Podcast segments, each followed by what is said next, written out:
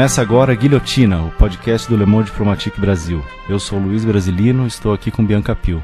E aí, gente, um salve para os nossos ouvintes. Vamos lá. Bom, no episódio de hoje a gente recebe aqui no estúdio da Central 3 o economista Eduardo Fanhani. Fanhani. Oi, pessoal. Vamos, vamos conversar. Bem, obrigado pela presença aí. Imagina, eu que agradeço. Fanhani é professor do Instituto de Economia da Unicamp, pesquisador do CESIT, o Centro de Estudos Sindicais e do Trabalho, e coordenador da rede Plataforma Política Social. Nos últimos anos tem se dedicado mais aí ao estudo da Previdência no Brasil é, está lançando agora pela editora Contra Corrente o livro Previdência, o debate desonesto, subsídios para ação social e parlamentar, pontos inaceitáveis da reforma de Bolsonaro. Então a gente está aí hoje para falar sobre essa proposta de. Pois é, esse livro surgiu aí em, em junho. É, eu comecei a escrever um artigo absolutamente indignado, né? Eu, eu até escrevo lá, é uma nota indignada sobre o que está acontecendo no país. Né? E comecei a escrever um artigo. Quando eu vi o artigo tinha 40 páginas, eu falei, ó, quer saber? Eu vou fazer um livro, tá certo? Então, trabalhei, escrevi, foram poucos dias e muitas horas de trabalho, é, mas sempre com o objetivo de ainda interferir no debate, né? E, e, e acho que ainda vai dar tempo de interferir no debate, porque a proposta agora, em agosto, vai para o segundo turno na Câmara uhum. e depois no Senado em dois turnos. Então ainda tem dois meses, dois meses e meio, talvez três meses, tá certo, para que o movimento social se organize né, e tente pressionar para que a, as questões que ainda são indecentes, tá certo, algumas delas, muitas foram retira, retiradas, mas ainda permanecem algumas outras. Né? Então, é, foi isso que me, me fez é, faz, é, trabalhar com esse livro, porque na verdade é o seguinte: o Brasil é o país mais desigual do mundo, pelo critério do, do Piketty tá certo? A Seguridade Social, ela é o principal mecanismo de redução das desigualdades da renda. Estudos da CEPAL mostram isso. Né? O nosso sistema tributário é uma vergonha. Uhum. Né? 50% da carga tributária é sobre o consumo, que, que, penaliza o pobre, que o pobre consome, o rico entesoura, tá certo? Então, é, nós, o único mecanismo de redução da desigualdade da renda eles querem destruir. Tá certo? É simples uhum. assim, tá claro? Sim. Então, eu tenho dito, quer dizer, na verdade, não é reforma da Previdência, é destruição do modelo de sociedade que foi pactuado em 1988, né? é, agora é a destruição da Seguridade Social. A Seguridade Social não é só Previdência, é SUS, é assistência social, é o benefício de prestação continuada, é o Bolsa Família é o seguro-desemprego, né? é a previdência urbana, a previdência rural. Agora é destruir a seguridade social. Uhum. Tá certo? Então é um, é, um, é um projeto ideológico que não tem, é, não é baseado. Então o debate, por ser uma razão ideológica, o debate não é baseado em, em, em fatos reais. Né?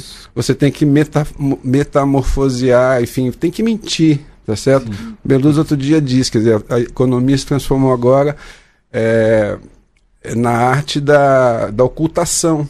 Né? Uhum. Você não fala a verdade, tá certo? Sim. Você mente. Né? E a reforma da Previdência é um exemplo disso. Por isso que é desonesto o debate, né? O Absolutamente desonesto. Mas acho que assim, antes de desonesto, é um debate também interditado, né? Como é, como é que você vê assim? É, eu queria te perguntar isso. É, em tantos debates a gente vê as pessoas comentando a reforma da Previdência e falam meio que ampassando assim, do tipo, ah, a reforma tem que passar, não, como se fosse um dado da natureza.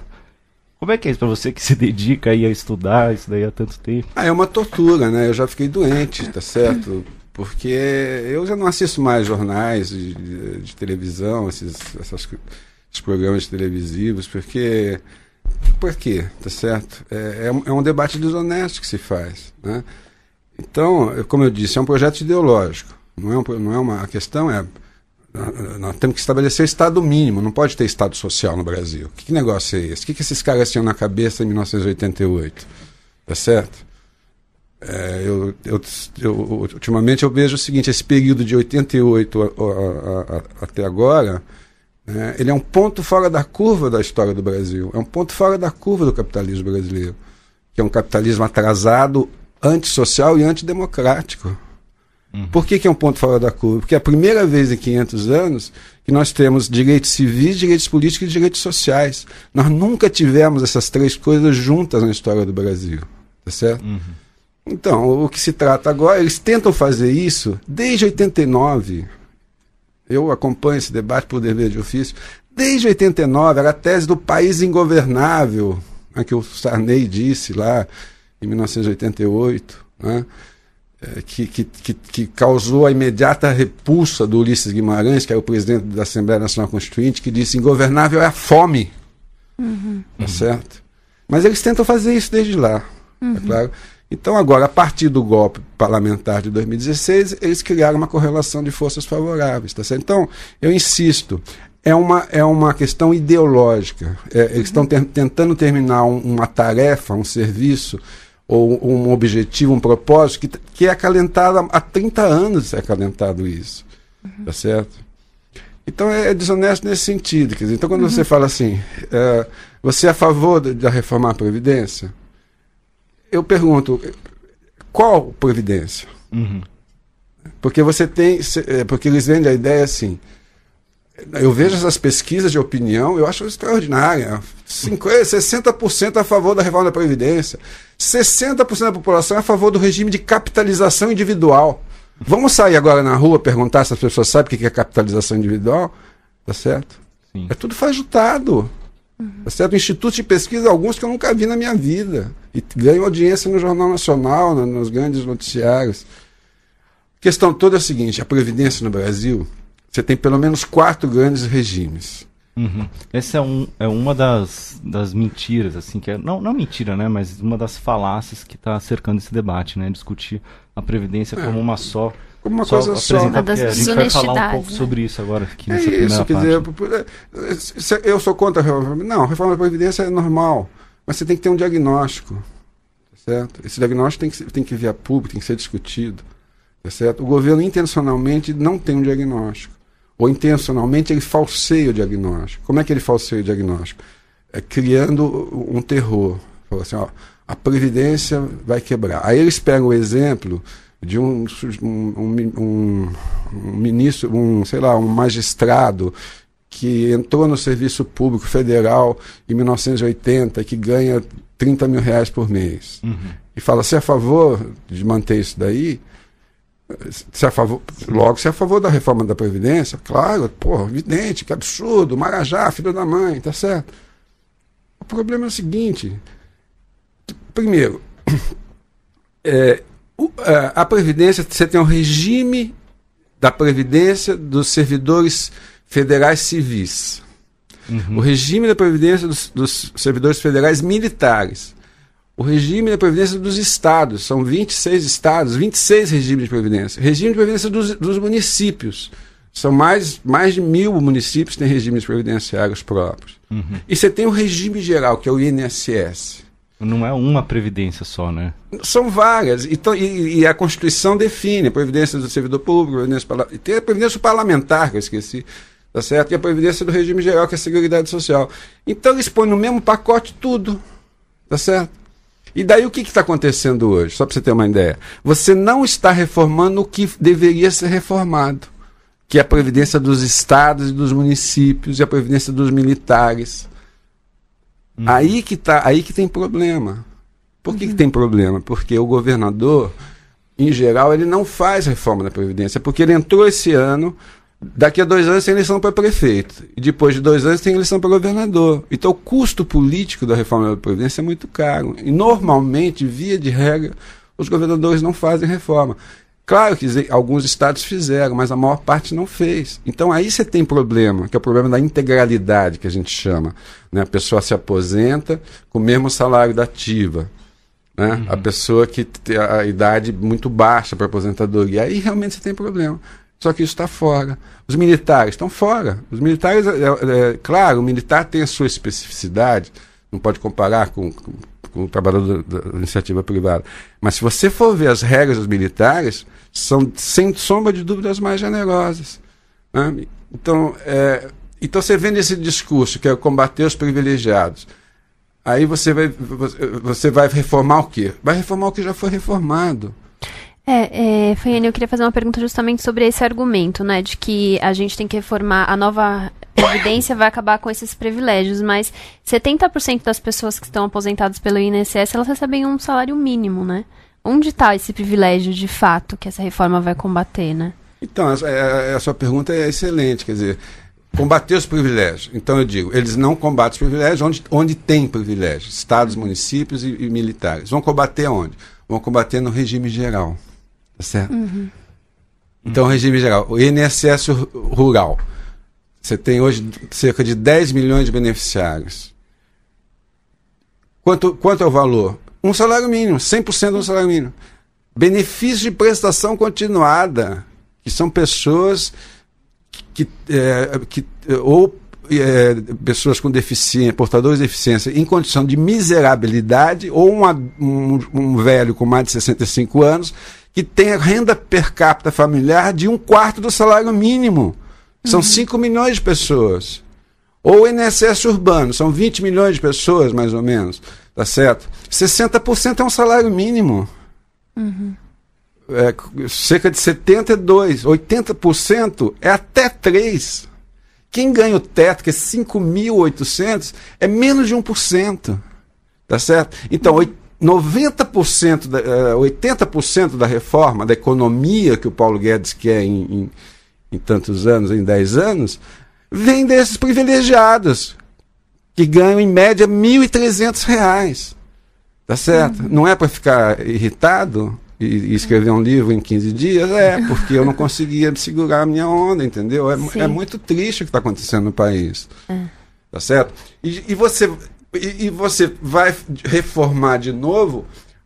É, as pessoas não sabem disso, porque o objetivo não é informar, o objetivo é desinformar. Uhum. Mas as pessoas não sabem que o servidor é, público federal, federal, civil, ele foi objeto de três grandes reformas nos últimos anos.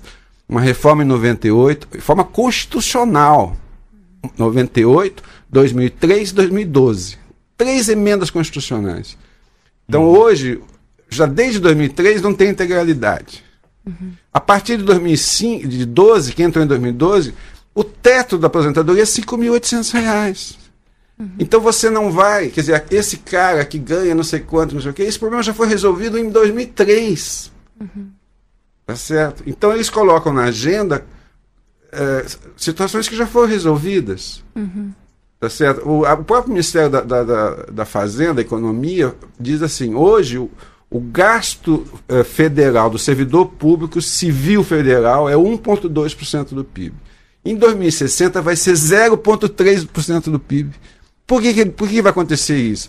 Porque quem entra a partir de 2012, que vai se aposentar em 2040, tem um teto de R$ 5.800. Uhum. E quem entrou antes, você vai ter uma taxa de mortalidade, as pessoas vão morrer.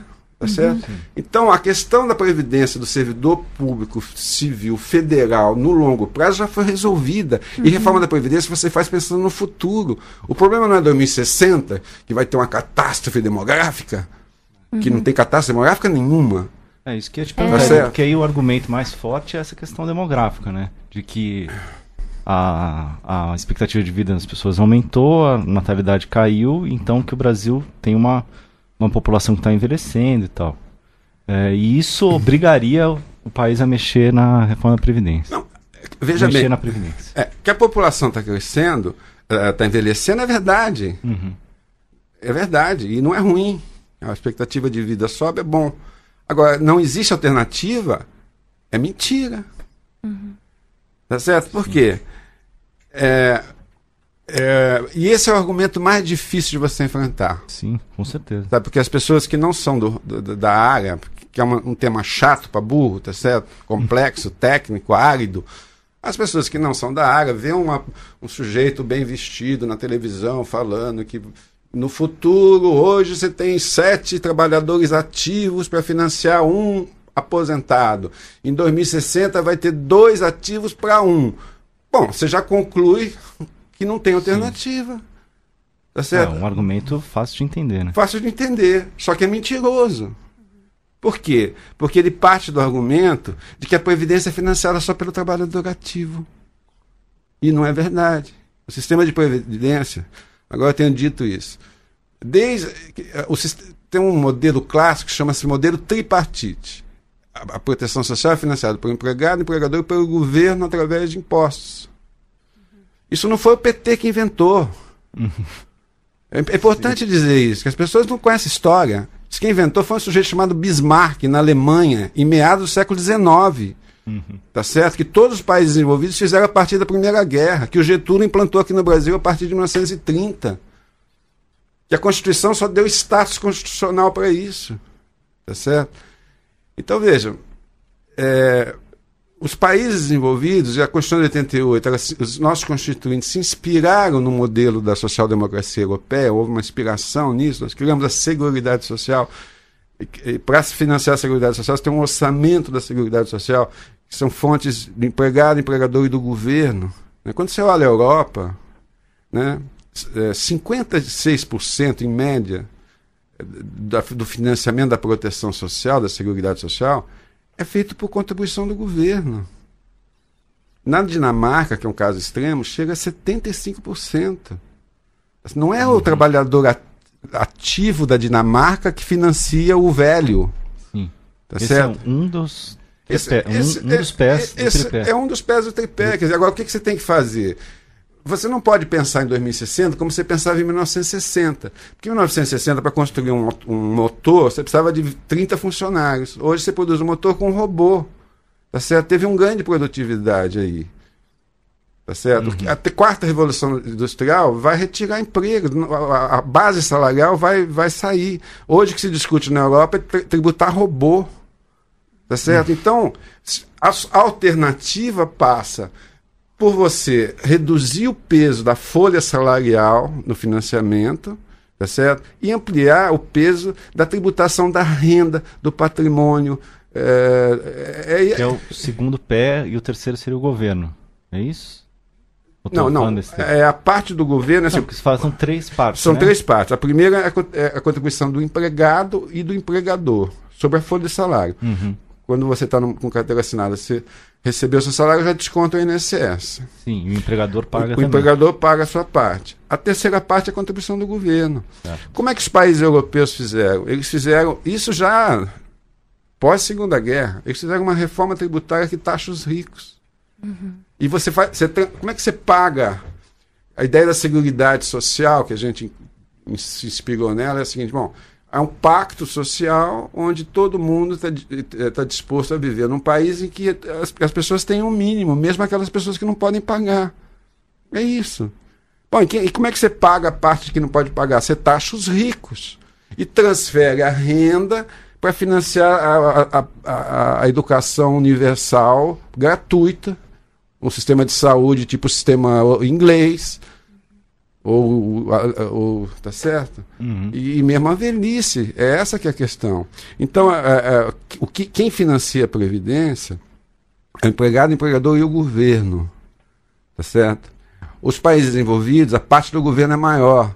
E a tendência que a gente vai ter para enfrentar essa questão que se discute hoje é aumentar a parte do governo, aumentar a tributação sobre renda, sobre patrimônio e reduzir a tributação, porque também porque não vai ter emprego no futuro. Né? Uhum. Então, é, é, é, uma solução que os países europeus já fizeram há mais de 50 anos. Tá certo? Então, e, e o que, que você vê no Brasil? O Brasil, do ponto de vista. Quer dizer, então, portanto, a alternativa, uma, uma das alternativas, passa pela reforma tributária. Uhum. Sim. Tá certo? O Brasil é uma vergonha do ponto de vista da tributação. Você tem 50% da nossa tributação sobre o consumo. Que, que é o consumo? É, o, é, a pessoa pobre que pega um saco, um quilo de arroz e está pagando 50% de imposto em cima daquele saco de arroz, daquele quilo de arroz. Uhum. Tá certo? Sim, igual qualquer outra pessoa. Né? Igual né? um sujeito que ganha 30 mil reais por mês. Aquele, aquele imposto do saco de arroz, para quem ganha 30 mil reais, é nada em relação a um cara que ganha um salário mínimo. Tá certo? Na média da, da OCDE é 34%. A média da OCDE em tributação de renda é 35%. O Brasil é 20%. Você sabia que no Brasil um sujeito que ganha 300 e 260 mil reais por mês, sabe quanto hum. ele paga de imposto de renda? Você vai chutar uns 5%. 5%. É, 6%. Tá certo? Por quê? Porque ele tem um, mais de 70%, 80% da renda dele é, é, não é tributada, é isenta. Né? A, maior vergonha é essa coisa: o Brasil é o único, junto com outro país, os dois países no mundo que não taxa a distribuição de lucro e dividendo. Uhum. Tá certo? Então, você tem alternativa pra, alternativas para enfrentar isso. A alternativa é ampliar a participação do governo no sistema tripartite, tá certo? Como você faz isso? Pela reforma tributária. Mas essa é só uma das alternativas, porque a questão que interessa é a seguinte: o que interessa é o seguinte, como vai evoluir a população em idade ativa? Né? A população em idade ativa é a população que está em condições de trabalhar, que é entre 14 e 65 anos. Tá certo? A população em idade ativa até 2060 ela vai caindo, mas em 2060 ela é maior do que era em 1970. Uhum. Ou seja, tem gente em condições de contribuir, de trabalhar e de contribuir até 2060. Só que essas pessoas não encontram emprego. Então a alternativa não seria. Será que o problema está na demografia ou está no fato que o Brasil não possui um modelo de desenvolvimento econômico é, é, adaptado às suas necessidades? Tá certo? Eu, eu, outra questão que eu coloco é a seguinte: será que esse apocalipse que vai acontecer em 2060 já não está acontecendo hoje? É. Porque eu tenho 100 milhões de pessoas, é, do total de 100 milhões de pessoas que faz parte da PEA, certo? 13 milhões são desempregados, é, sobram 80 e pouco, desses 80 e pouco, 40 milhões está na informalidade, é trabalho informal, também não contribui. Uhum. Eu tenho mais 5 milhões de pessoas que já nem procuram uhum. emprego, estão desalentados. E tenho mais 28 milhões de pessoas que não, que não estão fora da força de trabalho, uhum. porque não, não, que não se sujeitam ao subemprego. Então, hoje, se você for fazer a conta, talvez já tenha, tá certo? Quer dizer, a solução é você fazer a economia crescer, ter um modelo de desenvolvimento que incorpore essas pessoas, as pessoas contribuem, tá certo? Enfim, é. tem outros, outros argumentos, outras Sim, experiências. Vamos, vamos, vamos a eles. Tá. É, professor, eu queria perguntar também é, essa questão. Você acha importante olhar a reforma da Previdência em perspectiva também com a reforma trabalhista que passou durante o governo Temer e a reforma tributária que vem sendo anunciada ainda timidamente né, pelo governo, mas também já está aí no radar. E que você explicasse também como é que essas reformas se conectam, né? Essas reformas estão absolutamente conectadas, quer dizer, eu estava dizendo para você, que o objetivo não é fazer reforma na Previdência, é acabar com o modelo de sociedade pactuado em 88, acabar com o Estado Social de 88. Esse é o objetivo. Uhum. Isso já começou a ser feito desde 2016, com a PEC do teto dos gastos, tá certo? com a, a, elevação da DRU de 20% para 30%, tá certo? depois com a reforma trabalhista, se retrocedeu o direito trabalhista lá atrás, tá certo? Quando fizeram a reforma trabalhista, muitos de nós escrevemos o seguinte: a reforma trabalhista vai quebrar a Previdência. Por quê? Uhum. Porque você está criando é, modalidades de trabalho que não garante um financiamento contínuo. Né? A pessoa que trabalha por hora, por exemplo, não vai contribuir para a Previdência. O intermitente. Né? O trabalho, por, eh, o trabalho intermitente, intermitente. o trabalho por, por, contrata para trabalhar no Natal. Uhum. Outubro, novembro, dezembro, janeiro está tá na rua. Então, quando você cria essas modalidades, isso, isso é trabalho formal, tá certo? Você vai quebrar a Previdência. Então é mais ou menos isso. Bom, aí eu, então eu já vou reduzir a receita da Previdência, já vai uhum. reduzir. Bom, aí eu preciso fazer uma reforma da Previdência que caiba nesse, nesse recurso do tra trabalhista. Então tem que reduzir muito, tá certo? Depois eles vão fazer uma reforma tributária, você vai reduzir o gasto com a Seguridade Social, tá certo? 4, 3, 4, 5% do PIB, aí você reduz a, a, carga tributária. Tá certo? É, é um projeto liberal. Quer dizer, uhum. se você for ver o que aconteceu no México nos anos 90, é isso. Tá certo? Eles fizeram a reforma trabalhista, hoje 90% das pessoas têm trabalho precário, privatizaram a Previdência, acabaram com todos os mecanismos de proteção social. Hoje, 50% da população do México está abaixo da linha de pobreza. Tá e a carga tributária do México é 21%. Então, é, eles querem que o Brasil seja um paraíso. Um paraíso no sentido de que você não, não tem direito trabalhista, você não precisa pagar, certo? Você acaba com os sindicatos, acaba com a justiça do trabalho, tá certo? Aí você, aí você faz uma reforma tributária que você também não paga imposto. Tá certo? Deixa só imposto em cima do consumo. Tá certo? É, é essa que é, é, a lógica da coisa, da, uhum. da questão. Tá e a reforma da Previdência é importante para reduzir a carga tributária e para sobrar uma poupança que garanta o pagamento da dívida. Tá certo? O cara, uhum. os grandes investidores internacionais falam, bom, eu quero ter uma garantia que, que vocês têm reserva para saudar enfim, um compromisso que eu, que, que eu tenho, tá certo? Eu estou simplificando, mas é mais ou menos isso, tá uhum. tá certo? Essa, essa é, é, é, a questão de fundo aí que está colocada. Você falou na dívida, Fanhani, e eu queria te perguntar sobre um outro argumento importante aí dos defensores da reforma, que é a questão fiscal, né, do déficit público, de que isso seria importante para o Brasil ficar com as contas azuis ou o que seja. Ah, é uma coisa. É, quer dizer, você tem, o, você tem o terrorismo demográfico, né, que a gente já, já falou aqui, o, tem o terrorismo do déficit da Previdência. Depois, se vocês quiserem, eu falo sobre isso. E tem esse, esse terrorismo econômico, que esse é mais surreal ainda. Tá certo? Que diz assim: se, se não fizer a reforma da Previdência, o Brasil vai quebrar. Uhum. Tá certo? Quer dizer, é, então você tem, aí você tem estudos, tem um estudo do Ministério da, da Economia, agora desse governo, que é uma coisa patética. Sabe? Ele, ele faz. Ele faz. É um texto curto, uns 10 páginas. podia colocar junto no post, né? Você tem como localizar tem, esse estudo? Depois, tá, depois a gente coloca para quem quiser. É um estudo extra, extraordinário, é uma vergonha, tá certo? Porque ele, ele faz assim. Chama, se eu não me engano, chama Cenários é, da Economia Brasileira com e sem a reforma. Ele faz seis gráficos, faz assim, olha. É, dívida pública, Assim, dívida pública. Com a reforma da Previdência, a dívida pública cai para 50% do PIB. Sem a reforma da Previdência, vai para 110% do PIB.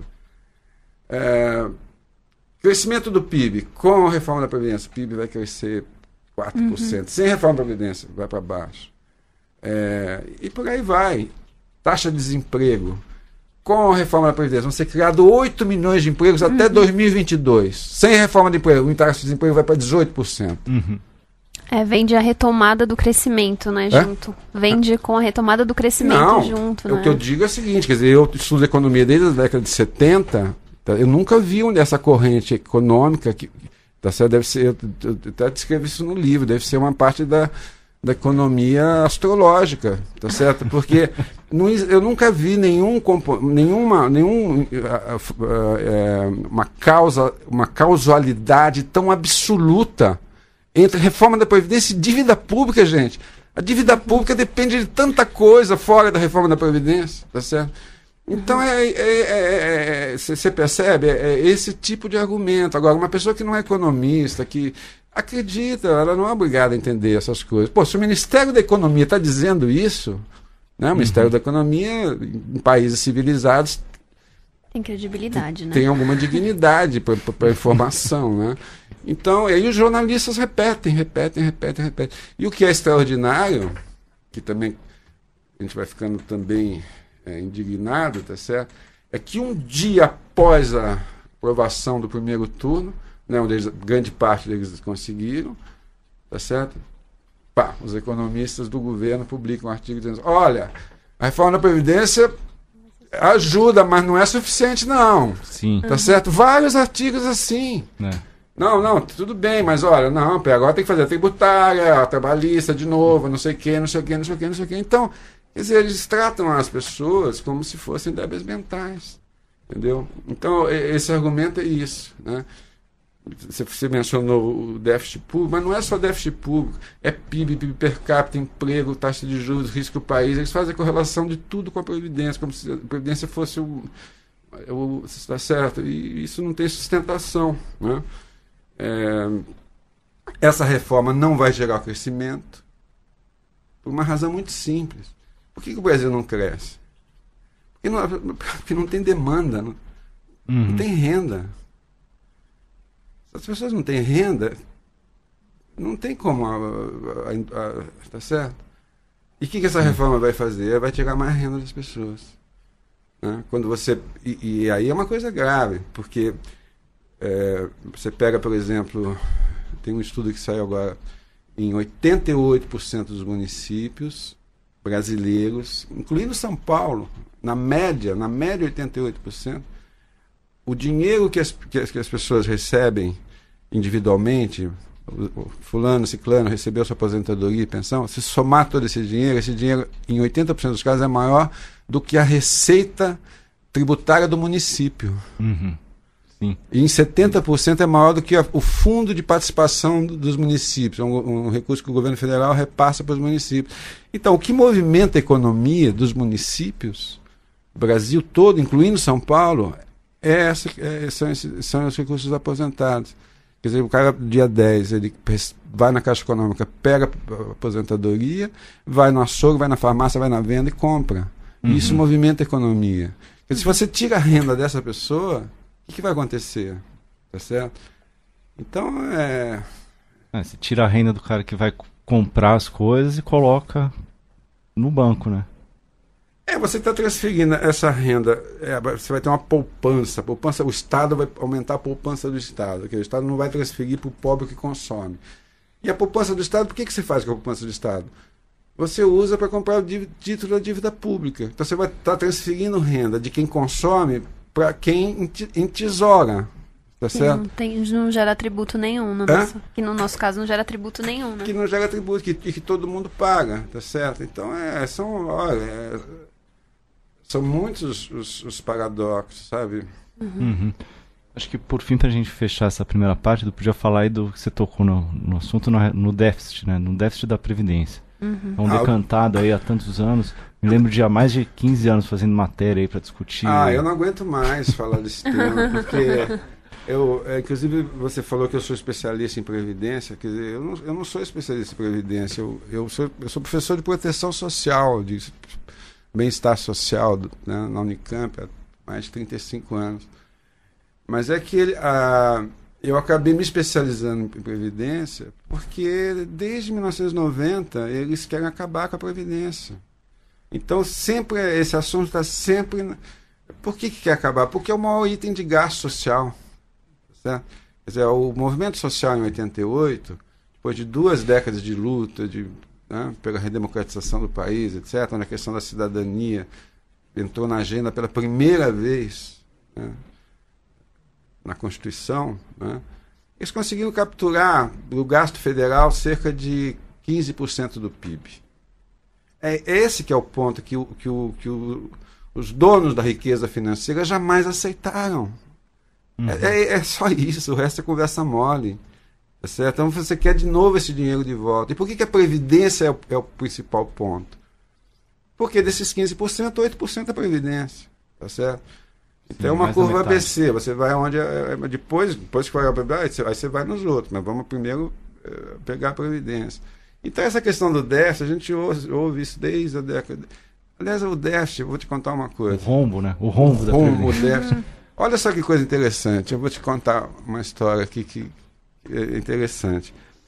É, eu, eu, dizendo, não existe déficit porque, como eu disse para você, é, é, é, desde a Alemanha, no século XIX e tal, você tem o sistema tripartite, empregado, empregador e governo. E o Getúlio fez isso no Brasil quando fez os institutos na década de 30. O que, que é o déficit? O déficit é que, que o governo não contabiliza a parte do governo. Uhum. É como se a Previdência fosse financiada só por empregado e empregador. Mas olha só, embora ele estivesse na, na, nos institutos de aposentadoria e pensão na década de 30, isso continuou nos anos 40, 50, 60, ditadura militar. Tudo bem. Aí olha só, ditadura militar, anos 70, milagre econômico, economia crescendo a 13% ao ano. Só a contribuição do empregado e do empregador era suficiente. Uhum. E o governo não precisava colocar a sua parte. O que, que acontece em 1982? Você tem uma crise financeira internacional, recessão, o Brasil entra para o FMI. O que, que acontece? O governo precisava botar a sua parte. Faça uma pesquisa nos jornais de 1982, 83, 84. Está escrito assim: déficit da Previdência. Se não fizer reforma, o Brasil vai quebrar. 82. O que, que os constituintes fizeram? Eles falaram assim: caramba, tem esse sistema tripartite desde a década de 30, está na lei ordinária, e o governo não cumpre. Vamos fazer o seguinte, vamos dar isso status constitucional. Tá certo? Então, ó, a Seguridade Social são esses setores, Previdência, Assistência. E para financiar isso tem o orçamento da Seguridade Social, que são fontes de financiamento constitucionalmente vinculadas à Previdência, à saúde, etc. E para o governo fazer a sua parte, como a gente não conseguiu fazer uma reforma tributária em, em, 80, em 88, que taxasse os ricos, o remendo foi criar duas contribuições que não existiam. Uma é a contribuição sobre o lucro líquido, não existia. Uhum. Outra é o COFINS. Sabe qual é o nome do COFINS? Não. Você sabe? Não. COFINS chama-se Contribuição para o Financiamento da Seguridade Social. Olha que nome interessante, Sim. não é isso? que, que fez o governo em 89? A área econômica passou a mão no COFINS da contribuição sobre o lucro e continua e contabilizando a receita da Previdência como se fosse apenas empregado e empregador. Quer dizer, o, o déficit da Previdência é um desprezo da Constituição. Uhum. Tá certo? É isso, é simples assim. Uhum. Agora, e aí tem. A, mas o terrorismo vai além. Fala, existe déficit. É porque esse pessoal não conhece história. Eles não, não leem nada, não, não tem ideia de história. Democracia, gasto social, isso é coisa que não passa pela cabeça deles. Porque se forem ver, vão buscar lá o, o Bismarck na Alemanha e vão entender. Tá certo? Ou Beveridge na Inglaterra, na década de 40, tá certo? Uhum. Ninguém inventou a roda, gente. Né? Mas eles vão além, eles falam o seguinte: existe déficit e esse déficit vai ser explosivo em 2060. Uhum. E daí ele já vem com umas contas que você fala, meu Deus do céu, como é que esses caras fizeram isso? Então, a, na reforma do Temer, né, no nosso grupo, junto com a FIP, o DIESE, de dezenas de especialistas, fez um, um, dos estudos que a gente fez, a professora Denise Gentil que coordenou, a gente fez um, um, estudo dizendo o seguinte: o governo não tem modelo de projeção atuarial para fazer projeção nenhuma, não tem um modelo. Uhum. Porque é o seguinte: para você fazer, você fazer assim, em 2060 o, o, o, gasto vai ser tantos por cento do PIB, você tem que dizer assim: ó, o cenário A, cenário B, cenário C, uhum. o, o otimista, o pessimista, o moderado. No cenário A, o PIB vai crescer 1%. No B, 2%, 3%. O mercado de trabalho vai estar assim. Enfim, tem todas as variáveis. Você não pode jogar um número. Uhum. Você tem que ter um modelo de, de projeção, tá certo? E apresentar para a sociedade: olha, eu usei isso, assim, assim, assim. Então eles não têm nada e chutam, tá certo? Uhum. Então é chute. É enganação, é empulhação. Tá certo? Eu tenho usado um argumento é o seguinte: se você for ver, primeiro quadrimestre de 2019 o mercado financeiro, em janeiro de 2019, fez uma projeção que o PIB ia crescer 3% ao ano em 2019. Em, ah. quatro meses, eles mudaram 10 vezes a projeção. A projeção hoje é 0,8%.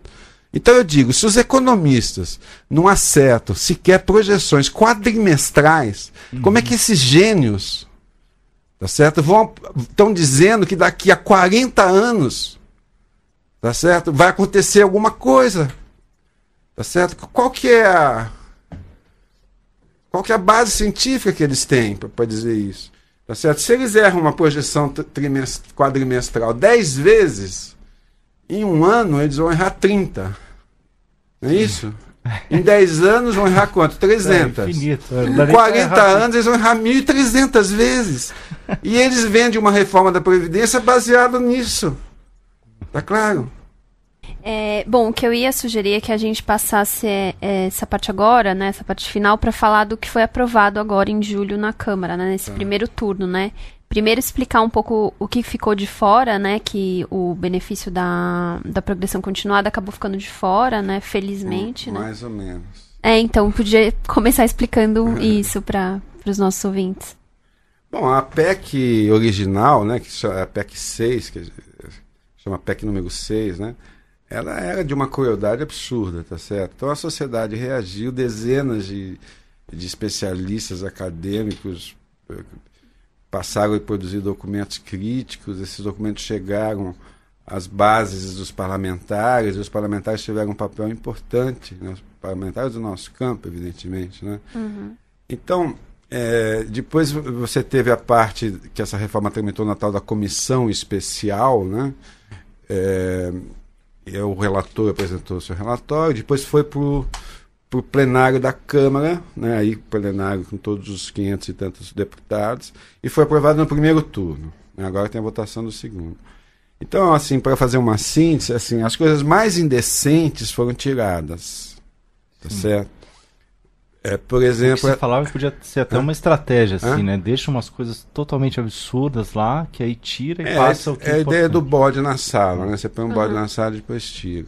Então, essa do, do benefício de prestação continuada, né? Que, como eu falei, é um benefício para pessoas baixíssima renda, em condições de miserabilidade, que hoje é um salário mínimo. Né? Eles queriam passar para 400 reais. Sem definir o quanto seria o reajuste, qual o índice de reajuste, qual a periodicidade, porque você deixa 400 reais durante cinco anos, vira 200, em termos de poder de compra. Né? A outra era, era, praticamente impor ao trabalhador rural as mesmas regras do urbano. Uhum. Tá certo? O outro é não corrigir mais a, a, a aposentadoria pela inflação. A outra é a questão do que a gente chama de gatilho de idade. Que é o seguinte, é sempre que o indicador chamado é, a expectativa de sobrevida dos idosos aos 65 anos aumentar um ponto, a idade sobe automaticamente. Então, pelas projeções do IBGE, em 2032, 34, a gente já podia ter 67 anos para homem e 64 para mulher. Uhum. 67 anos para homem em 2032 é quando a Alemanha vai chegar. Ela está transitando. Ela tá, a Alemanha, depois da crise de 2008, eles passaram de 65 para 67, mas uma transição de mais de 20 anos. Então a gente vai chegar junto com a Alemanha, o, uhum. o Reino Unido, com 67 anos. Nós somos o, pior, o país mais desigual do mundo. Uhum. Tá certo? Tem cabimento essas coisas, tá certo? Então isso saiu. Né? É, mas o que. que mas é, isso saiu. Depois saiu uma outra coisa que as pessoas não têm entendido direito. Que, que é o seguinte: é, sim, melhorar as regras para as mulheres. Então, em vez da mulher ter, ter aposentadoria. É, para ter, ter aposentadoria parcial, ele estava exigindo 20 anos de contribuição. Voltou para 15. E para ter a completa, integral, era 40 anos voltou para. Reduziu para 35.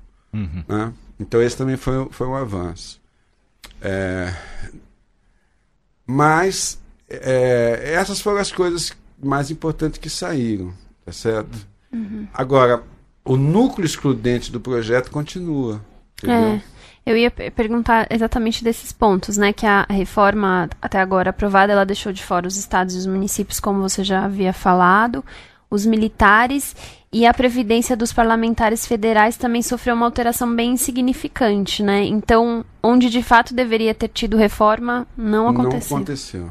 É isso mesmo. Você podia explicar mais pra gente? Não é isso, quer dizer, é, é como eu falei no início, né? Quer dizer, você é, como eu disse, é, em geral os governadores não fazem reforma pelo custo político, então Exato, um são 26 estados, né? 26 e... Mais Distrito Federal. Mais Distrito Federal. Em geral, se você olhar, é que é difícil você ver a situação de cada estado. Eu não conheço a situação de cada estado.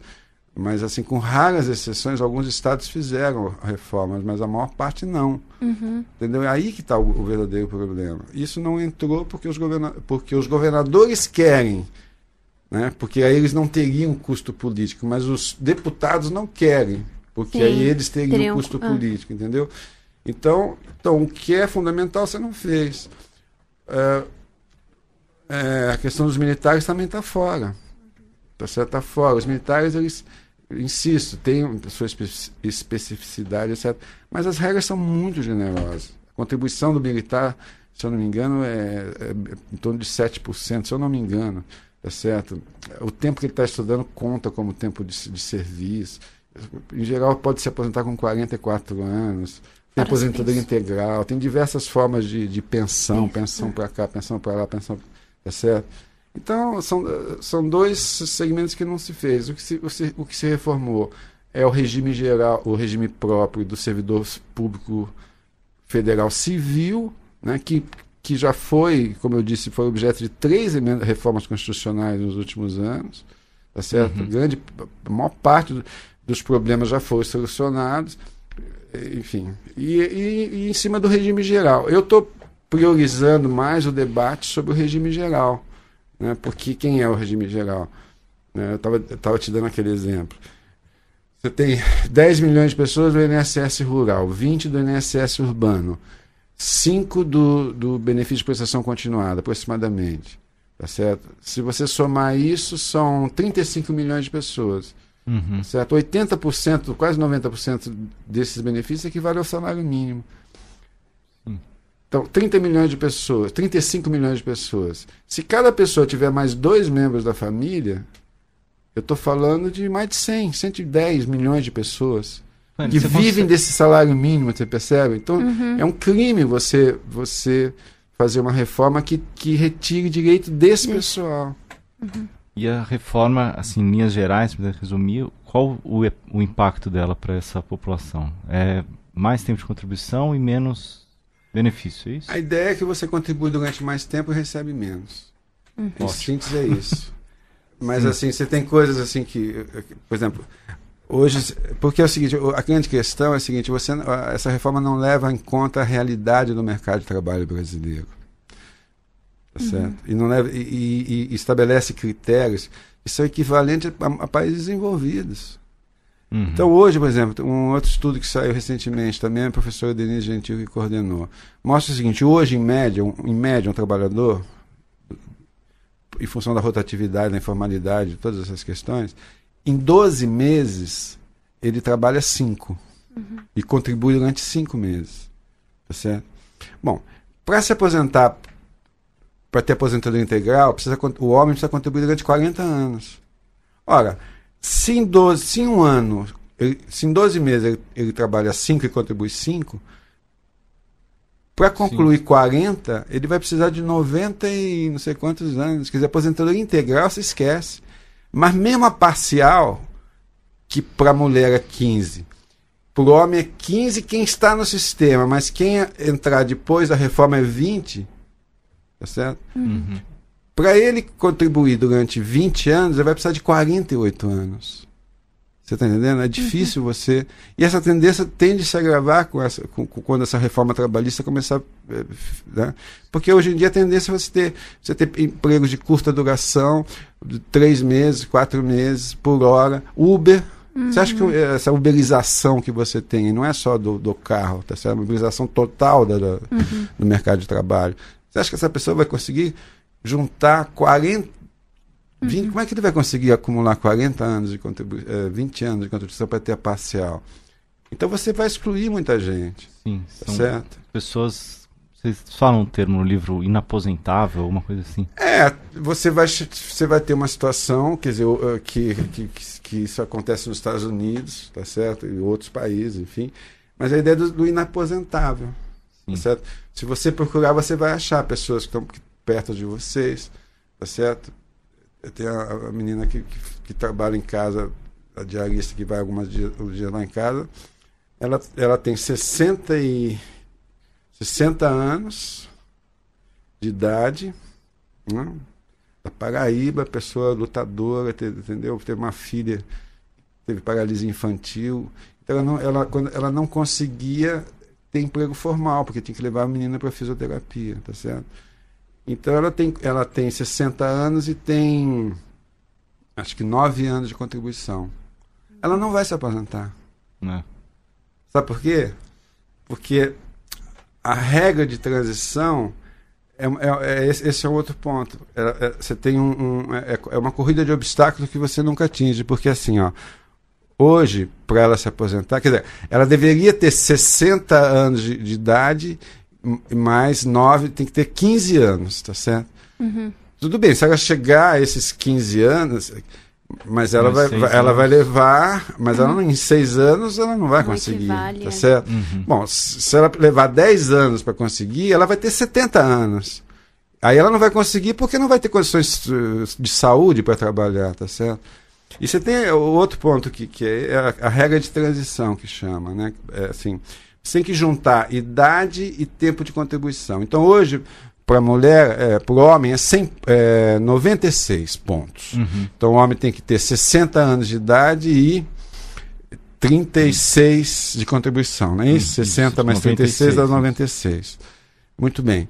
Só que essa regra, isso, isso cresce um ano, Um ponto. um ponto nos próximos 10 anos. Sobe 10 pontos em 10 anos. Sim. Entendeu? Então, em 2027, o homem vai precisar ter 105 pontos. Sim. Você entendeu? Que é 65 anos, por exemplo, e 40 de contribuição para ter Pra- o acesso integral. Né? Para ter acesso integral. Então é uma coisa que ele não chega, ele não chega, ele não chega. E a mulher vai subir 14 pontos em 14 anos.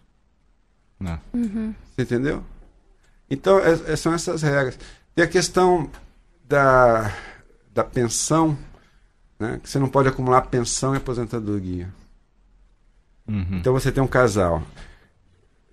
É, é, ela está aposentada e o marido trabalha, eles ganham 3 mil, ela ganha 1.500, ele ganha 1.500. E tem três filhos, quatro filhos. Tem uma renda mensal de 3 mil reais. Ela é aposentada, ele trabalha. Aí ele morre. Ela tinha direito à pensão dele. Só que agora ela vai ter que escolher entre a aposentadoria dela e a pensão dele. Então ela vai ter, de um dia para o outro, uma mulher chefe de família com três filhos e 50% da sua renda cortada. Tá certo? É. É. E, e coisas desse tipo, entendeu? Tem várias coisas desse tipo. Uhum. Du, tem uma coisa que pouca gente fala que você descreve em uns momentos como um cavalo de Troia. Tá na reforma, que é a questão da des- desconstitucionalização Ah, isso, é- isso ninguém discute. da Previdência. Isso é muito interessante, você podia explicar um pouco o que é isso. A desconstitucionalização é o seguinte, e isso está preservado in- integralmente. Está tudo desconstitucionalizado. É importante advertir os parlamentares, o movimento social, etc. É o seguinte, é, você faz assim, é, por exemplo, você falou do BPC, né? BPC. Então o BPC diz assim, BPC, tal, tal, tal, mas o critério de miserabilidade vai ser definido por lei complementar. Tá certo? Uhum. Então você joga para a legislação complementar eh, a definição, tá certo? E t- todo, quase todo o texto joga para leis complementares. Então o que eu estou dizendo é o seguinte: a verdadeira reforma do Bolsonaro não é essa. Essa, essa reforma ela, ela coloca eh, regras transitórias até que a verdadeira reforma seja feita por dezenas de leis complementares. E essa é uma astúcia, é uma coisa inteligente, é uma armadilha, é um ardil bem pensado. Tá certo? Por quê? Porque para você mudar uma- um texto constitucional, você precisa de 308 votos do da, da Câmara em duas votações, mais 3 quintos votos do Senado em duas votações. E para fazer uma legislação complementar, é uma votação e 257 deputados. Metade, né? Praticamente um 50%. pouquinho mais acima da metade. Uhum. Então você, porra, o rolo compressor do governo passa. Tá certo? Aí, olha só o que pode acontecer. Você pode. A lei complementar, que vai, que vai passar, pode falar assim. Ah, esse critério aqui, tá certo? X critério X, vai ser definido por lei ordinária. Ou vai ser de- definido por ato administrativo do Ministério da Economia. Uhum. Tá certo? E daí você vai, você vai transformar a reforma da Previdência num processo eh, sem fim, numa reforma, numa reforma permanente. A qualquer momento você faz uma medida provisória e muda, porque não, não precisa mais eh, tratar como uma emenda constitucional. Sim. Tá certo? Então está aí, essa ameaça está aí colocada. Você falou, no, no- deu o exemplo do, do BPC. Como é que seria, assim, do tipo, eles iam definir por uma, um ato administrativo do, do Ministério Não, não agora. se, se o cara é miserável ele tem que ganhar. Não, agora, agora, agora, ele, agora ele diz assim, o BPC fica mantido, não sei o quê, embora o critério de mi- miserabilidade será definido por lei. Então, em algum momento, você vai ter uma reforma do BPC. Por, por, mais- por, por 257 votos. Uhum. Entendeu? Aí.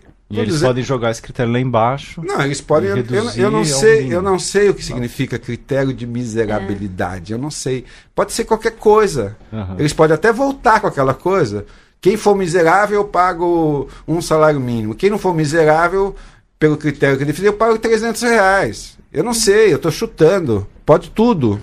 A questão é que para as próximas mudanças vão ser necessários menos votos. Menos porque votos. não vai estar mais na Constituição. Não vai estar mais na Constituição. Mas a outra questão é a seguinte: a lei complementar pode dizer, essa questão aqui pode ser de- vai ser definida a partir de agora por ato administrativo, por portaria do Ministério da, da Fazenda.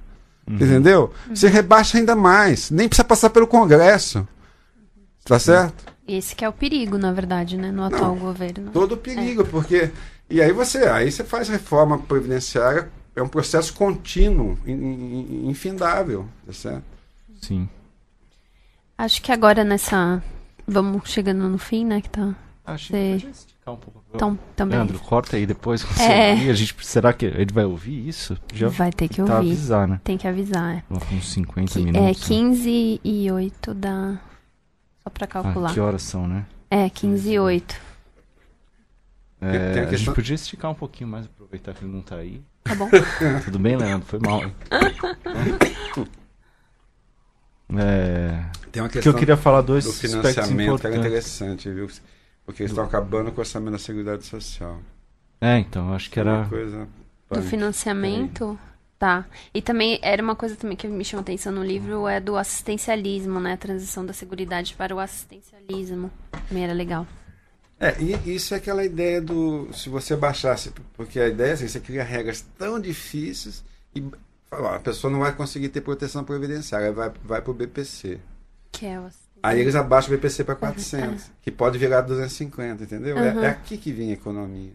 Uhum. Então, de certa forma, essa coisa do assistencialismo ficou prejudicada. Embora eu ainda acho que as pessoas não vão conseguir. Uhum. Então, aí, ou quem, quem consegue ir para o BPC vai, quem não consegue é o inaposentável. Uhum. O cara que não consegue reunir idade e tempo, Tempo. de contribuição para se aposentar pela, pela via previdenciária. Uhum. Tá bom, vamos lá, vou fazer uma pergunta. Retomando, hein, Leandro. É, Edu, é, você diz aí no, no livro que não se sabe exatamente qual a meta do governo para alterar os objetivos da organização da Seguridade Social. Uma, cita até uma, um trecho lá do, do projeto, mas suspeita que o objetivo seja desfigurar o orçamento da Seguridade Social, né? É. Por que isso? Olha, Por que, que você tem essa leitura? Luiz, essa pergunta é muito boa, porque ninguém está discutindo isso, né? eu não vejo os parlamentares discutindo, mas é o seguinte: a ideia é constitucionalizar o déficit. né? Eu disse para vocês agora que o déficit da Previdência é um desprezo à Constituição, porque a Constituição diz é um sistema tripartite, é empregado, empregador e governo, e, o e- e- e desde 89 não se considera parte do governo. Tá certo? O que, que eles estão querendo fazer? Está lá no texto, foi aprovado isso. A, a primeira versão era, era a, é, a- Como é que eles chamam? A coisa contábil, a. é, eu me esqueci agora o termo. A segregação das contas. Segregação contábil. O que, que eles querem dizer? Eles querem dizer assim: ó, eu preciso saber qual que é a receita da Previdência, despesa da Previdência. Qual que é a despesa da Previdência e qual a fonte? Qual a receita da saúde qual a fonte? É, qual a despesa e qual a fonte? Só que diz assim, sendo que a Previdência tem caráter contributivo. Então eles, vão, eles vão dizer o seguinte, olha, vai estar na Constituição agora. A Previdência é contributiva, portanto, ela só é financiada pelo empregado e pelo empregador. Você está entendendo? Sim. Então você, você vai constitucionalizar o déficit. Tá certo? Sim.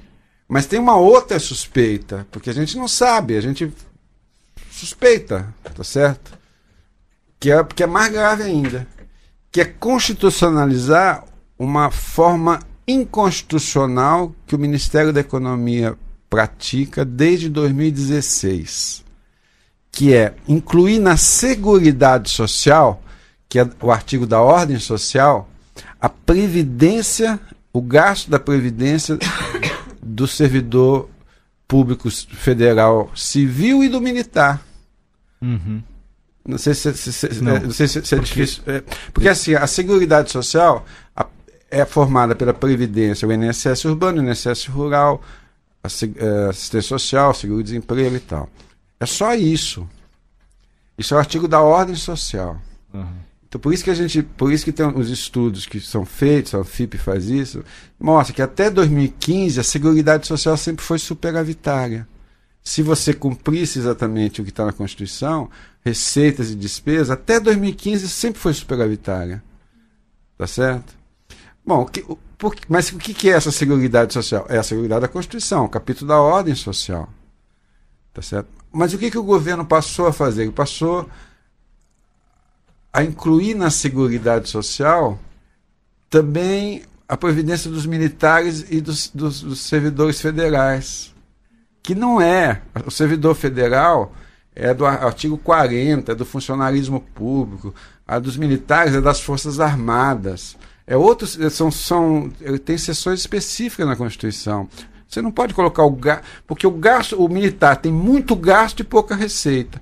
O servidor público civil federal tem muito gasto e pouca receita. Se, vo, se você joga isso na Seguridade Social, que é o INSS, uhum.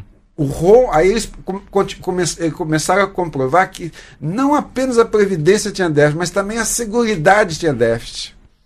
Você está entendendo? Uhum. Então, davam, uh, as contas nossas hoje a Seguridade tem um déficit em torno de 50 bilhões. Tem déficit porque você teve uma recessão brutal, desemprego não tem como você não ter. Mas é a primeira vez. Pela conta deles, o déficit está 300 bilhões. Entendeu? O uhum. déficit da Seguridade. Por quê? Porque eles incluem essas duas rubricas. Mas são, a Constituição trata diferentemente, entendeu? Então a outra suspeita é que eles tentem constitucionalizar essa prática inconstitucional que hoje o Ministério da Economia faz de tratar a Seguridade Social, incluindo nela os, os militares e os servidores públicos eh, civis. Essa é uma outra ameaça. E a questão é a seguinte: se você dinamitar as fontes de financiamento da Seguridade Social, tá certo? É, a Constituição Cidadã vira uma letra morta. Tá certo? Porque não existe direito sem financiamento. Tá certo? Essa é a questão central. Isso, isso, isso, e essa ameaça está presente. Uhum. Leandro, se puder cortar aí um pouquinho. Oi? Você marca o tempo aí? É, 15 e 15.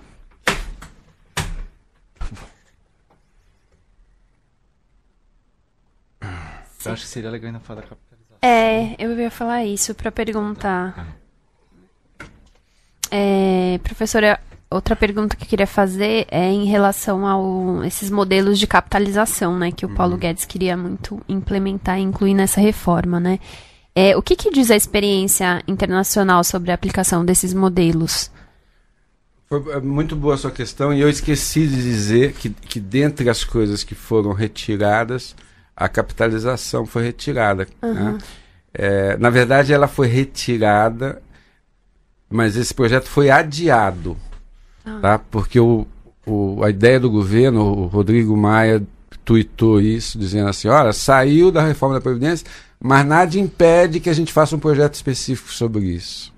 Tá? Então eles, vai vir um outro projeto da capitalização. O que, que diz a experiência internacional? Estudo da OIT de 2019 que analisa 30 países que fizeram a, a capitalização nos anos 90, tá certo? Uhum e que hoje quase 20 reestatizaram.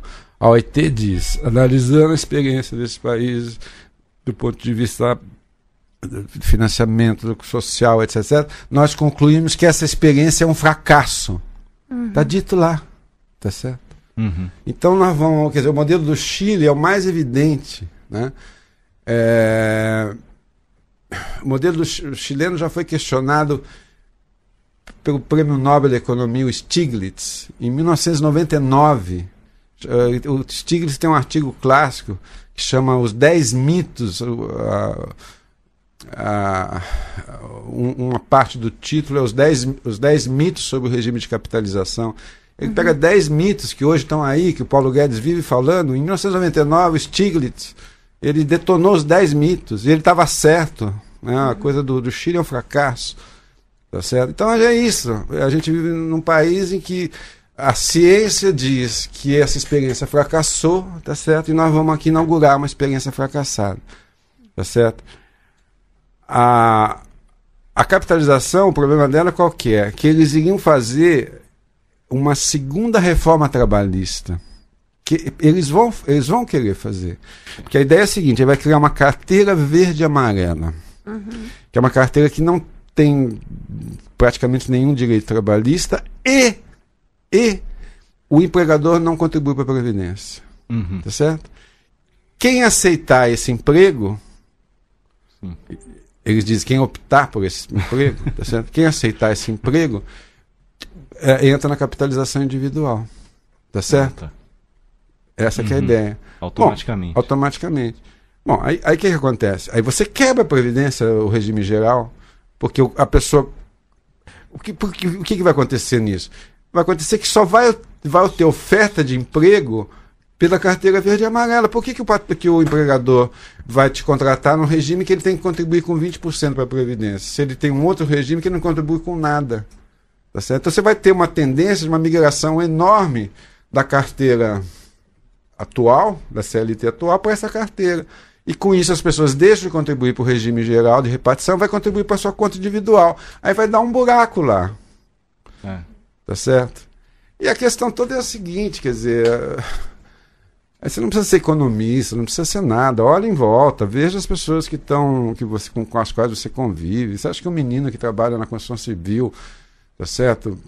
Trabalha, vai trabalhar seis meses na construção civil, um ano na construção civil, depois ele vai mandado embora. Tem uma, uma coisa individual, tá certo? Ele vai, ele vai formar, firmar um contrato, um contrato com um fundo de pensão. E no contrato vai ter um monte de regra que ele nem vai ler e vai estar dito uhum. assim: se você não contribuir durante 35 anos, você não vai ter direito a nada. Tá certo? Agora, primeiro, ele não vai conseguir contribuir durante 35 anos. E o que ele contribuiu vai ficar para os caras. Isso é uma apropriação indébita de recursos. Tá certo? E, é isso. E mesmo quem conseguir acessar dali, daqui a muitos anos, o sistema financeiro também vai ganhar em cima, né? Porque eles têm todo interesse nisso. Mas né? eu, olha só, isso é uma coisa, eu estou falando, eu tô falando é, chama-se apropriação indébita de recursos. Porque você vai. Um monte de gente vai começar a contribuir para esse fundo. Suponha que o sujeito consiga contribuir durante cinco anos. O que, que ele vai fazer com esse dinheiro? Ah, eu quero de. Não, o contrato é que você contribui durante 35. Mas vamos pensar um que contribui durante 34 anos. Que é, vai ser, é uma raridade. Uhum. Tá certo? Não, mas é 35. Tá certo? Não, você não tem direito. Depois ele vai ter um direito a, um, a, um, benefício que vai ser proporcional ao que ele trabalhou. Então pode ser que ele. ao, ao que ele contribuiu. Então pode ser que ele tenha mais três anos de, de, de cobertura, quatro anos. Uhum. Depois de quatro anos acaba. Uhum. Eu não sei se você sabe, no Chile. É no Chile, é isso que eu ia falar. Esse é o caso do Chile, né? O Chile, é, o Chile é gravíssimo, porque o Chile eles fizeram uma coisa que espero que eles não tenham a, a petulância, né? A, o cinismo de fazer aqui. Mas o Chile, eu estava conversando com, com o Andras, né, que é um especialista, e estava dizendo o seguinte, até está tá escrito no texto dele, é o seguinte, você, vamos supor, você contribuiu durante 35 anos, pronto, tem o direito Aí falou assim: olha, eu queria receber esse dinheiro, porque eu quero comprar uma casa e vou alugar minha, a casa e vou viver da renda da casa. Ele falou: não, não, não. Você só tem direito à renda vitalícia. Uhum. Então você está com 68 anos, tá certo? Bom, se você viver cinco anos, um abraço. O dinheiro fica com os caras, tá certo? Quer dizer, é uma transferência de renda é, para o setor financeiro. Tá certo? E esse projeto vai voltar. Tá claro? Vai voltar. No segundo semestre vai estar tá, tá de volta. Como uma coisa à parte para não embaraçar esse processo aqui. Uhum. Por fim, como efeitos da, da, da, da, reforma que você destaca no livro, tem a transição da seguridade para o assistencialismo.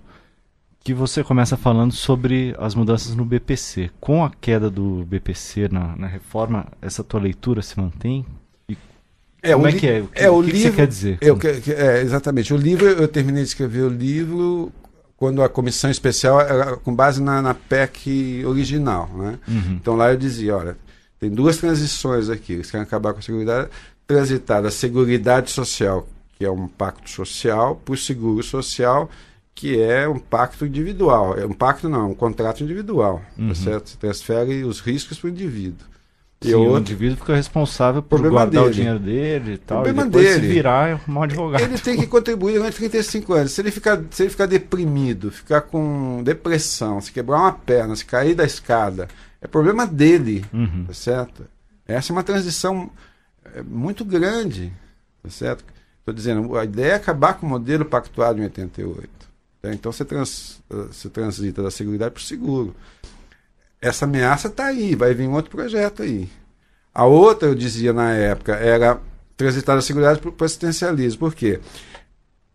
Porque as regras eram, eram e continuam sendo tão severas tá certo? Que as pessoas não teriam capacidade de, de ter proteção previdenciária, que exige, além da idade, um tempo de contribuição. Então iam buscar a proteção assistencial, que não exige tempo de contribuição, tá certo? Embora seja para quem ganha um quarto salário mínimo, tá certo? Uhum. Então você ia, ter uma, você ia ter uma busca enorme do benefício assistencial. Aí o governo, já antevendo isso, ele cria uma barreira. Ele diz, não, o benefício de pre- prestação continuada não vai ser mais um salário mínimo, vai ser 400 reais. E não sei como é que esse, esse, esses 400 reais vão ser reajustados. Pode ter ser 250 reais. Para mim a estratégia era essa. E eu não sei se não pode voltar alguma coisa disso na legislação complementar, quando vai ter que definir o critério de, de miserabilidade. Tá certo? Você está entendendo? Uhum. Muito bem. Como é- voltou agora, mas continua na lei complementar, mas por hora voltou, tá certo? Então é, é essa, esse assistencialismo, tá certo? Em parte ele foi temporariamente interrompido. Tá? Mas as regras continuam foi suspenso, mas as regras continuam severas. Tá certo? Então você. Muita gente talvez não consiga ter proteção previdenciária. Tá certo? Então eles vão, vão, vão buscar proteção assistencial. Por hora, por hora, o, be- o benefício de prestação continuada é, mil, é 998 reais, é o salário mínimo. Uhum. Tá certo? Sim. Mas. Então, tudo bem, não vai pagar 300 reais, vai pagar 998. Tá certo? É melhor. Ele vai pagar 400, né? Hã? Não vai pagar 400, Uhum. é melhor. Mas isso está em suspenso, que eu te falei que isso não vai para a lei complementar. Que aí, por maioria simples, você pode, você pode cri- criar outros critérios. O pessoal é muito inventivo, o mercado financeiro é eles são muito criativos Uhum. Sim. para tirar a pele, tá certo, das pessoas. Isso é- eles podem voltar a fazer. Agora, o que, que vai acontecer? O que você vai acontecer é o seguinte: você ainda vai ter.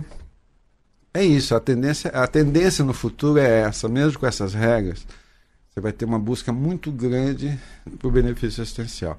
Como eles estão querendo definir o critério de miserabilidade, que eu não sei o que, que é, não sei o que, que é critério de miserabilidade, porque hoje tem acesso quem tem renda per capita inferior, igual ou inferior a um quarto do salário mínimo. Uhum. O que, que eles já fizeram? Fizeram o seguinte: ele- isso não estava na Constituição. Era uma lei complementar, a, a lei, a LOAS, Lei Orgânica de Assistência Social. Eles puseram isso na Constituição. Tá. Quando eles colocaram isso na Constituição, o que, que aconteceu? Aconteceu o seguinte: eu já estou eliminando. Suponha que você tem eh, um casal de idosos, tá certo? Sim. cada um tem um BPC. Não, não vai poder mais, porque se um tem, a renda do outro provavelmente vai ser maior que um quarto do salário mínimo. Claro. Você está entendendo? Sim. Então, é- então é, é- quer dizer, a tendência no futuro é que as pessoas ou busquem o benefício de prestação continuada, tudo bem que ainda é 998 reais, mas já tem, já tem essa, essa, essa, alguns tipos de controle, não é isso? Uhum. Ou vão ser os, os inaposentáveis, né? que eh, não conseguiu ter proteção previdenciária e também não tem uma renda maior que um quarto do salário mínimo. tá. Então esse, esse é, o, é o futuro. É, o cara recebe meio salário mínimo, assim, divide com a esposa e vai viver disso. É. Esses são os privilegiados. É, Esse é o, se chama-se combate aos privilegiados. É esse privilégio que está sendo combatido, né? Eu acho que é, para fechar, falar um pouco das alternativas, né? De que a gente tem é, distribuição. É, muito se cobra, né? É. De, ah, então, o que precisa fazer alguma coisa, não sei o que. É, porque não dá pra ficar do jeito que, que tá, conversa, né? Não, a- Conversa, acho que dá pra depender que não fazer nada é melhor do que fazer isso, né? Mas acho que mas também dá pra fazer, mexer, na, não só na Previdência, em outras áreas, pra dar uma resposta a esse tipo de, de colocação. É, um pouco na questão previdenciária, um pouco que eu já falei, quer dizer, o que teria que ser feito, é, se se teria que fazer uma reforma. Vamos fazer a reforma da Previdência dos, dos estados, municípios? Vamos. Vamos resolver isso aqui? Vamos. Aí tem que fazer. Vamos fazer a dos militares? Vamos. Tá certo? Uhum. Bom, o que faltou fazer das três reformas constitucionais que já foram feitas nos, no servidor público civil federal? O que, que faltou fazer? Tá certo? É. E daí? E eu, aí, isso eu insisto e é, no caso do regime geral da Previdência Social, o que ainda restou para reformar são coisas absolutamente pontuais, que não precisam ter uma reforma constitucional, tá certo? Uhum. Então, assim, tem que fazer reforma da Previdência? Tem, mas tem que começar pelos estados, os militares, porque os militares também incluem policiais, policiais militares, bombeiros, tem um, monte de gente aí, tá certo? Uhum. É, depois, os dois setores que já foram reformados, você teria que fazer, ver que pontos que ainda restam, tá certo?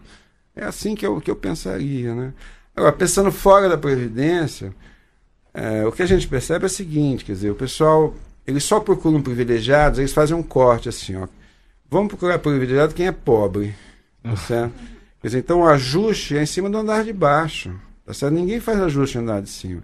Tem uns economistas aí que têm a, ideia que o Brasil é um país da meia entrada. Então você tem a meia entrada para o BPC, a meia entrada para a Previdência, tudo uma série de generosidade, de subsídios, de benefícios. Mas eles não falam da meia entrada do pessoal, dos, de quem é- realmente tem, são os donos da riqueza. Tá certo? Então, eu tenho dito isso, quer dizer, é, juros no Brasil. Estava vindo agora para cá, assistindo rádio, jornalistas econômicos, falando, puxa, a gente jamais imaginou que o Brasil teria uma taxa de juros de 6,5% ao ano, a mais baixa da história, e que vai abaixar para 6,25%. Eu falei, eu não tô, acre- eu não tô acreditando que a taxa de juros no mundo é negativa em Hum. termos reais, entendeu? A taxa real, quanto é a taxa real? 4%, é um escândalo. Sim, é é 4% do dinheiro rendendo, o governo pagando para guardar o Tá dinheiro. certo. do- Então, passa. é, em 2015, nós pagamos, nós pagamos de juros cerca de 500 bilhões de, de- de- de- reais por ano. Em 10 anos, são 5 anos de reforma da Previdência. Tá certo? Em 2015, nós gastamos mais com juros do que com Previdência. Tá certo? Então, é, passa por aí. Isso requer o quê? Requer a reforma do sistema financeiro, tá certo? Porque eu tenho os estudos do Pedro Rossi, do Guilherme Mello, do, do outros colegas, né? Um estudo chamado eh, Austeridade e Retrocesso. né? Mostra o seguinte: você pega a, a dívida pública em um ano, né? 90% do crescimento dela são despesas financeiras ligadas à taxa de juros. É swap cambial, é a questão da, é, do- do- das reservas cambiais internacionais, a questão não sei o quê. 90% é despesa financeira atrelada a um juro elevado. 10% é despesa não financeira. Tá certo? Então tem alternativa que passa por aí. A reforma tributária nem se fala. Certo? Nós falamos, nós, eu disse para você, né, dizer, hoje, é, tecnicamente, é possível. Tem um estudo nosso eh, da reforma tributária solidária, mais de 40 especialistas, etc. A gente mostra que é tecnicamente possível aumentar a tributação da renda do patrimônio no Brasil em 350 bilhões por ano. Tecnicamente é possível. Uhum. Tá certo? 350 bilhões em 10 anos, 3 anos e meio reforma da Previdência. Só uma medida, que é você fazer uma nova. Você acabar com a não tributação de dividendos. É uma vergonha isso. Distribuição de lucro e dividendos não é tributado no Brasil. Se fizer isso, mais fazer uma, uma tabela do imposto de renda, uma nova tabela do imposto de renda, onde você é, cobre uma alíquota, isenta quem ganha até 4 salários mínimos, reduz a alíquota de quem ganha menos de 15 salários mínimos, certo? mantém a alíquota mais ou menos entre 20 e 30 salários mínimos, é, na, na alíquota total de 27, e aumenta para 30%, é, 35% quem ganha mais de 40 salários mínimos, e 40% para quem ganha mais de é, 60 salários mínimos por mês. Uhum. Certo? Então você, você vai, você vai é, beneficiar 98% dos, dos contribuintes. Você tem 30 milhões de contribuintes no Brasil, 98% vão estar. E você vai penalizar só, taxar mais, na verdade, só 750 mil contribuintes, num total de, 3, de 30 milhões. 2,7% do total. Com, só com isso, com essas medidas que eu estou falando, é possível você ter um aumento da renda de 170 bilhões por ano. Uma vez e meia, 1,7, é, 170 bilhões, 10 anos, 1,7 bilhões, uma, quase duas vezes a reforma da Previdência. Uhum. Tá certo? Trilhões, né? Trilhões, trilhões. trilhões. C é 170 bilhões por ano, em 10 anos, 1,7 trilhões. Tá certo? Uhum. Taxando mais é, quem ganha é 720 mil pessoas. Um cara que ganha mais de 60 salários mínimos e mais. Aí você fala, pô, 40% a líquida de imposto de renda? Pelo amor de Deus. Vai ver quanto é que é a líquida de imposto de renda, a máxima na OCDE. Em média, 45%. Tem vários países hoje na OCDE que cobram entre 50% e 60%. Uhum. O Brasil, em 1900, não sei se vocês sabiam disso, o Brasil na ditadura militar, qual que era a alíquota máxima do imposto de renda da pessoa física? É. 45%. O Sarney abaixou para 25%. Tá certo?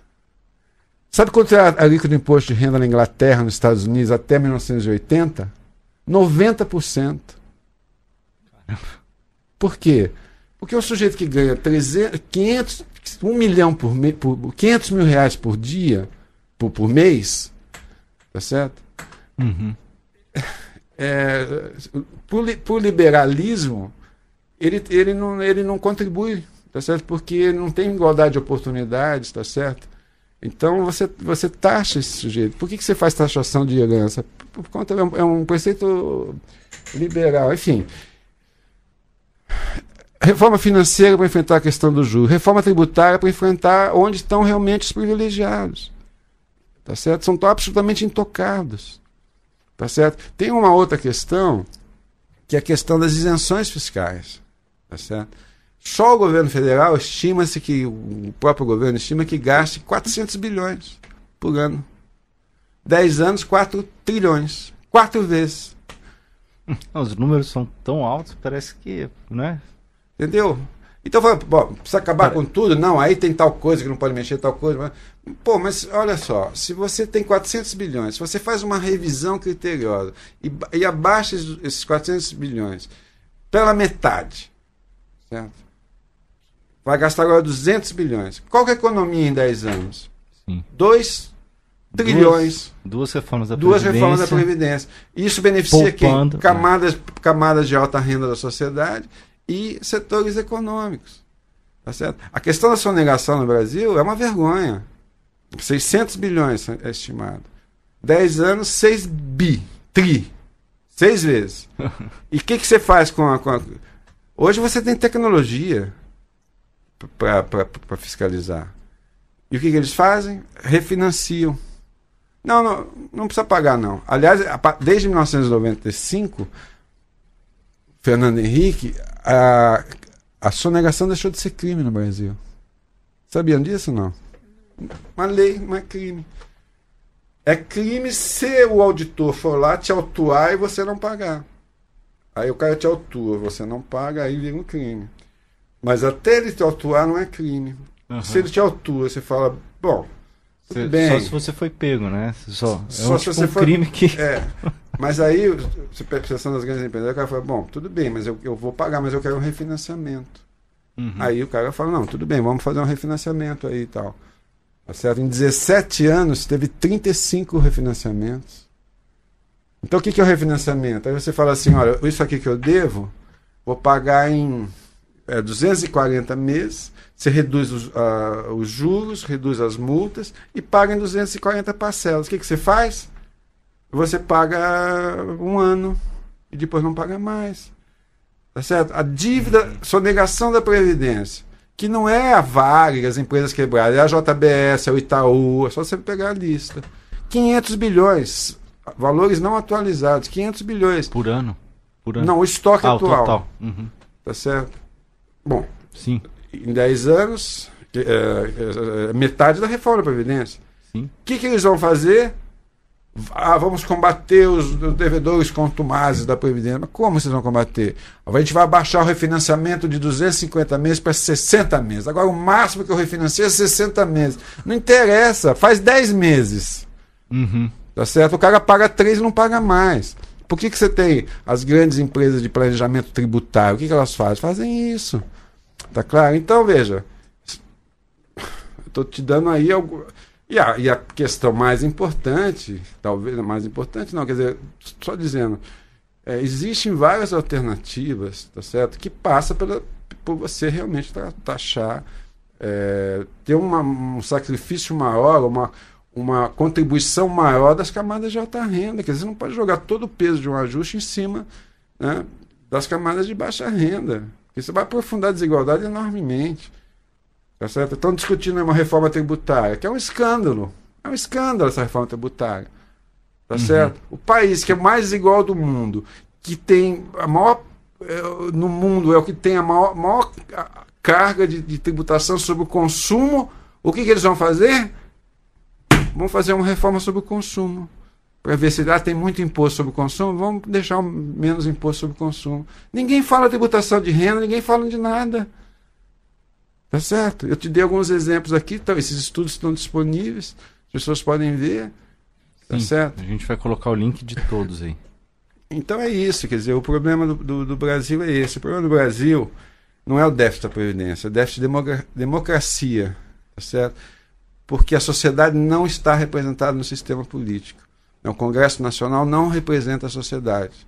Tá certo? Você tem no Brasil, a maior parte da população é negra. Quantos deputados negros você tem no Congresso? A maior parte é mulher. Quantas deputadas mulheres estão lá? A maior parte é trabalhador. Quantos trabalhadores estão representados no Congresso Nacional? Tá certo? Então você tem uma, uma, um sistema político que não representa a sociedade. Tá certo? Então, o cara do, do Banco Itaú, ele tem lá, do, do, sistema financeiro tem lá os seus, os seus representantes, tá uhum. certo? Agora, o sujeito daí que está aí na, na, tá certo? O trabalhador comum ele não é representado. É, infelizmente é isso. A representação é muito pequena. Sim, é. Tá claro? e, e, as e grandes aí, empresas para concluir. É, é, não, essa é a questão. Dizer, ontem eu vi um presidente do, do, do banco, né, do Itaú, uma declaração na Folha, o país com 13 milhões de desempregados. É o presidente da República dizendo, é, falando sobre a, como é que morreu o pai do presidente da, da, da Ordem dos Advogados do Brasil, e o sujeito dá uma declaração na Folha de São Paulo que ele nunca viu um cenário tão maravilhoso para o Brasil em toda a sua carreira, tá certo? Então realmente deve ser realmente maravilhoso. Quer dizer, para quem é rico, não estou nem falando do 1%, eu estou falando de quem está no topo do 1%. Tá certo? É, é, é, isso aí é imexível. Uhum. Tá certo? Então, alternativas existem, tá certo? Evidentemente que a questão toda é a questão de uma correlação de forças. Agora, o que, é, o, que é, o que é uma coisa lamentável é que o Brasil, se quer a social-democracia, que é uma forma de humanizar o capitalismo, ela é aceita. Tá certo? Taxação, taxação sobre fortuna, taxação sobre é, riqueza, sobre patrimônio, isso são princípios liberais. Tá certo? Um sujeito que recebe uma herança, ele não está em igualdade de oportunidades com, com, com, com, com o colega dele. Por isso que você taxa. Isso é um princípio liberal, tá certo? Aqui no Brasil se quer isso, é aceito, Uhum. é claro. Edu, valeu. Muito obrigado aí por essa conversa honesta aí sobre a reforma da Previdência. Obrigado, agradeço. É, Edu, não, também queria agradecer a sua presença aqui no- nos estúdios da Central 3 para conversar com a gente com esse tema que ainda vai ter ainda alguns desdobramentos, né? Obrigada. Obrigado a vocês. Eu convido a todos a, a lerem esse livro que está sendo lançado agora. É um convite ao debate, né? É, levanta pontos aí que, em, em geral, a gente não vê é, no noticiário cotidiano. Obrigado a vocês, foi um prazer. Valeu, Edu. Valeu. O livro está disponível já, né, para venda online. Eu já vi na, é, no site saiu da editora, hoje. né? eles vão É. Chegando em casa, acho que eu já recebi lá minhas bem. cópiazinhas. Bom, estamos chegando ao final de mais um Guilhotina. Até mais ouvintes. Nosso e-mail. É, guilhotina.diplomatic.org.br, mande suas sugestões de entrevistados, seu comentário sobre os programas anteriores. E também a gente está com uma campanha no Catarse, para quem quiser contribuir, que inclusive contribui para a produção do nosso podcast, é o catarse.me barra diplomatic. Isso. Ou assine o Demon Diplomatic. Sim, também. No nosso site tem diplomatic.org.br barra assine, tem as opções lá a partir de R$ 9,90 por mês. Muito bem. Até semana que vem. Valeu, gente.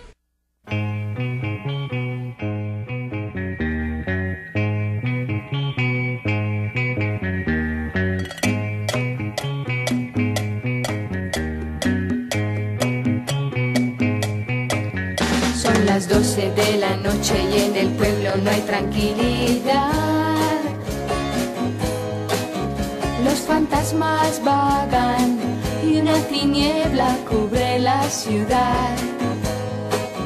La campana de la iglesia suena, todo es infernal.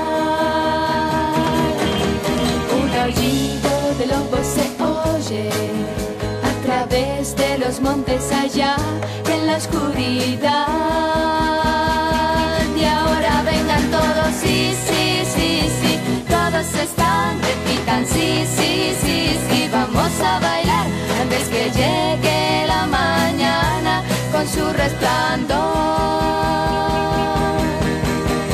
Sí, sí, sí, sí, todos están, repitan, sí, sí, sí, sí, vamos a bailar antes que llegue la mañana con su resplandor.